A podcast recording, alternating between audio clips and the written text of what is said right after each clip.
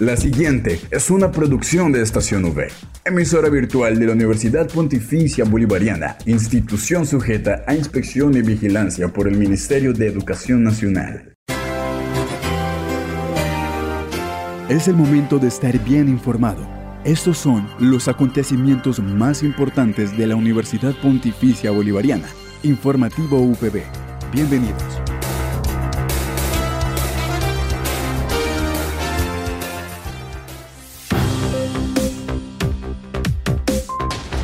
Bienvenidos a este espacio informativo de la Universidad Pontificia Bolivariana. A toda la comunidad universitaria les enviamos un saludo. Hoy es lunes 5 de junio, inicio de semana. Espero que hayan pasado un gran fin de semana, que hayan descansado y que hayan llegado hoy con gran recarga para toda esta semana. No siendo más, damos inicio a toda la información sobre los hechos más importantes de nuestra seccional. Recuerden que soy Catherine Zabaleta, acompañada por Julián Cala en el Control Master. Titulares en el informativo UPB.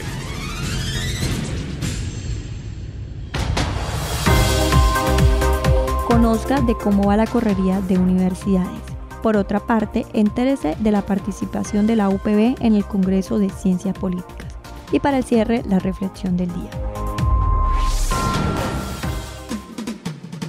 Esta es la noticia del día en la UPB. Para el informativo de hoy tuvimos la oportunidad de platicar con Juan Carlos Aguirre y es él quien nos contará de cómo va la correría llevando a la UPB a todas partes de Colombia. Hola Catherine, ¿cómo estás? Un saludo muy especial para ti, por supuesto que para todos los oyentes, estudiantes, docentes, administrativos, directivos de Estación UE, que siempre están al tanto de las actividades que desde promoción académica estamos realizando para que nuestra gran familia UPB, nuestra maravillosa familia UPB, siga creciendo y cada vez seamos más las personas que formamos parte de esta familia. Pues continuamos nosotros con nuestras correrías, ya estuvimos, como les mencionamos anteriormente, en Valledupar, en Cúcuta, Barranca Bermeja y sus alrededores. En esta ocasión y esta semana estamos en La Guajira, de donde también pues, nos llega un significado número de estudiantes y donde también hay varios chicos que sueñan con ser parte de la familia UPB.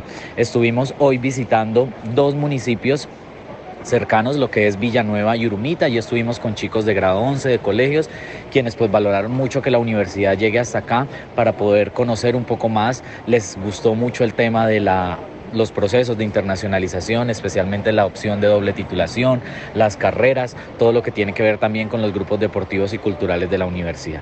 Ustedes saben muy bien pues que esta es una misión que tiene la universidad también gracias al sello pontificia, el que conozcan cómo es nuestra formación, qué nos hace diferente y que contamos pues con esa formación integral, la excelencia académica y por supuesto también ese sentido humano que hace diferente y que sobre todo en las empresas valoran mucho en los chicos, en los profesionales UPB. Aire, informativo UPB. Por otra parte, de la Facultad de Ciencias Políticas y Gobiernos estarán participando en el Congreso de Ciencia Política en la que estudiantes de nuestra universidad estarán en representación de la UPB.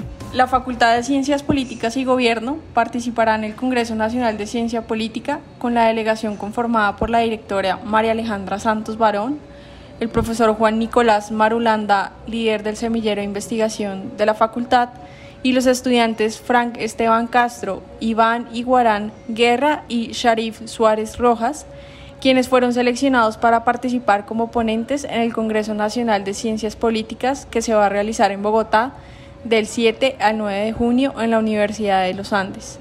La Facultad de Ciencias Políticas hace parte de la Asociación de Ciencias Políticas y en esta oportunidad estarán representando a la Universidad Pontificia Bolivariana, seccional Bucaramanga. Las ponencias girarán en torno a temas propios de la ciencia política, las relaciones internacionales y la protección de derechos humanos.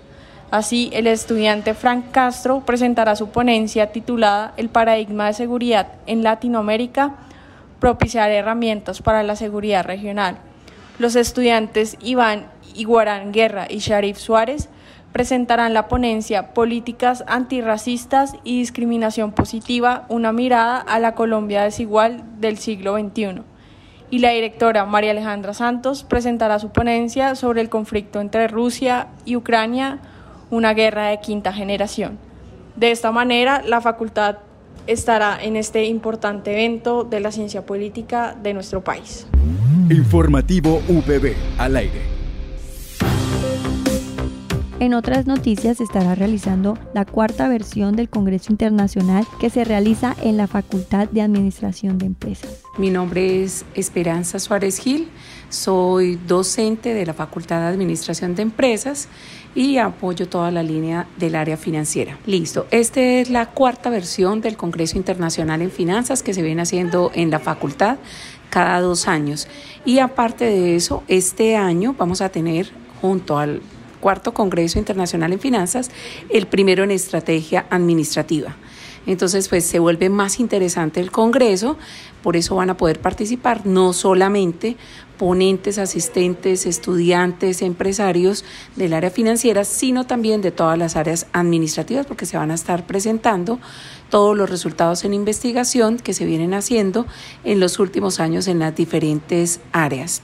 El Congreso se va a llevar a cabo el 5 y el 6 de octubre de este año y pues estamos eh, confirmando en este momento cuáles van a ser nuestros conferencistas invitados. Eh, al final de la jornada queremos hacer un conversatorio con empresarios, académicos y eh, funcionarios que están dentro del aparato administrativo, emprendimiento y financiero de nuestra comunidad para hacer pues más interesante el cierre. El último día estaremos celebrando los 25 años de la facultad, entonces vamos a cerrar con broche de oro. Por ahora no tenemos alianzas, las estamos buscando, hay unas propuestas que están por ahí, estamos revisando qué podemos hacer, pero desde ya pues nuestra Facultad de Administración de Empresas, pues siempre busca precisamente esas alianzas con empresarios para que vengan y nos cuenten eh, sus experiencias y poderlas contrastar frente a los resultados de investigación que se presentan. Por ahora empezamos con redes sociales, pero tenemos una base de datos de eh, personas que han participado en las tres versiones anteriores. Entonces eh, a, ellos pues les vamos a, invitar. Hemos buscado en, las... en las páginas de las universidades, también docentes de estas áreas para invitarlos eh, en las los correos de las facultades de las diferentes universidades a nivel nacional, latinoamericano e inclusive internacional por fuera de Latinoamérica eh, pues para invitar, siempre hemos tenido de diferentes países, entonces queremos que también sea una participación importante, no solo para los ponentes, sino también para conferencistas y de manera muy especial para aquellos que van a ser parte del comité científico, que son los que van a evaluar las ponencias. Comienza la semana en armonía con Dios. En el informativo UPB, Reflexión Espiritual. Finalmente hemos llegado a nuestra reflexión del día a cargo del Padre Juan Pablo Galvis. Iniciamos un nuevo mes eh, y lo colocamos en manos de Dios, mes del Padre, mes del Sagrado Corazón también desde nuestra iglesia. Y la liturgia que nos trae y nos plantea el domingo eh, que hemos pasado es la liturgia de la, de la fiesta o la solemnidad de la Santísima Trinidad, es decir, la revelación de Dios como Padre, Hijo y Espíritu Santo. Hay una frase o una cita bíblica muy hermosa en el Evangelio. Dice que tanto amó Dios al mundo que entregó a su unigénito para que todo el que crea en Él no perezca, sino que tenga vida eterna. Por eso, para salvarnos, entonces Dios nos ha dado lo más querido, que es a su Hijo. De este modo nos ha mostrado la grandeza de su amor. Por el Antiguo Testamento ya sabíamos que Dios ama al mundo, pero el Nuevo Testamento nos revela la grandeza de ese amor en la figura de Cristo en su, en su Hijo. Por eso, creer en Jesús eh, es adherirse a Él, es apegarse a su persona, es confiar en Él, porque Jesús es el que nos revela al Padre. Y vemos nosotros eh, que el Padre y el Hijo pues, nos envían la promesa del Espíritu Santo. Por eso la salvación consiste en vivir en paz con Dios, que es nuestra fuente de espiritualidad, es vivir en paz consigo mismo y es vivir en paz con los demás. Es decir, vivir como hijos de Dios y como hermanos con todos, aún con nuestra creación. La vida eterna es más que la vida biológica, ¿no? A veces la vida biológica es un nacer, eh, vivimos, pero vamos a morir. la dimensión, la vida eterna nos lleva y nos remite a una dimensión más trascendente de nuestra existencia y de nuestra vida y nos invita a recordar que no solo somos seres espirituales porque el Espíritu Santo habita en nosotros, sino que en esa vida eterna consiste en esa relación con Dios, en esa vivir en paz pues con Dios, consigo mismo y con los demás. En esta triple relación es donde se manifiesta especialmente esa imagen de Dios, que Dios es comunidad, Dios es relación, ¿no? Padre, Hijo Espíritu Santo son tres personas, pero un único Dios verdadero. Hay una relación. Eh, pidámosle al Señor para que toda nuestra vida esté impulsada por el deseo siempre de conocer y de amar cada día más a Dios, que se manifiesta en el Padre, en el Hijo y en el Espíritu Santo, así como por el firme propósito de imitarlo en la medida de nuestras posibilidades. La gran imagen la gran revelación de Dios es en Jesús su Hijo. Y Él nos envía la promesa que es el Espíritu Santo. Por eso pidámosle al Señor para que nos ayude a vivir siempre en paz con Dios, con nosotros mismos, con los demás, pero también con nuestra creación.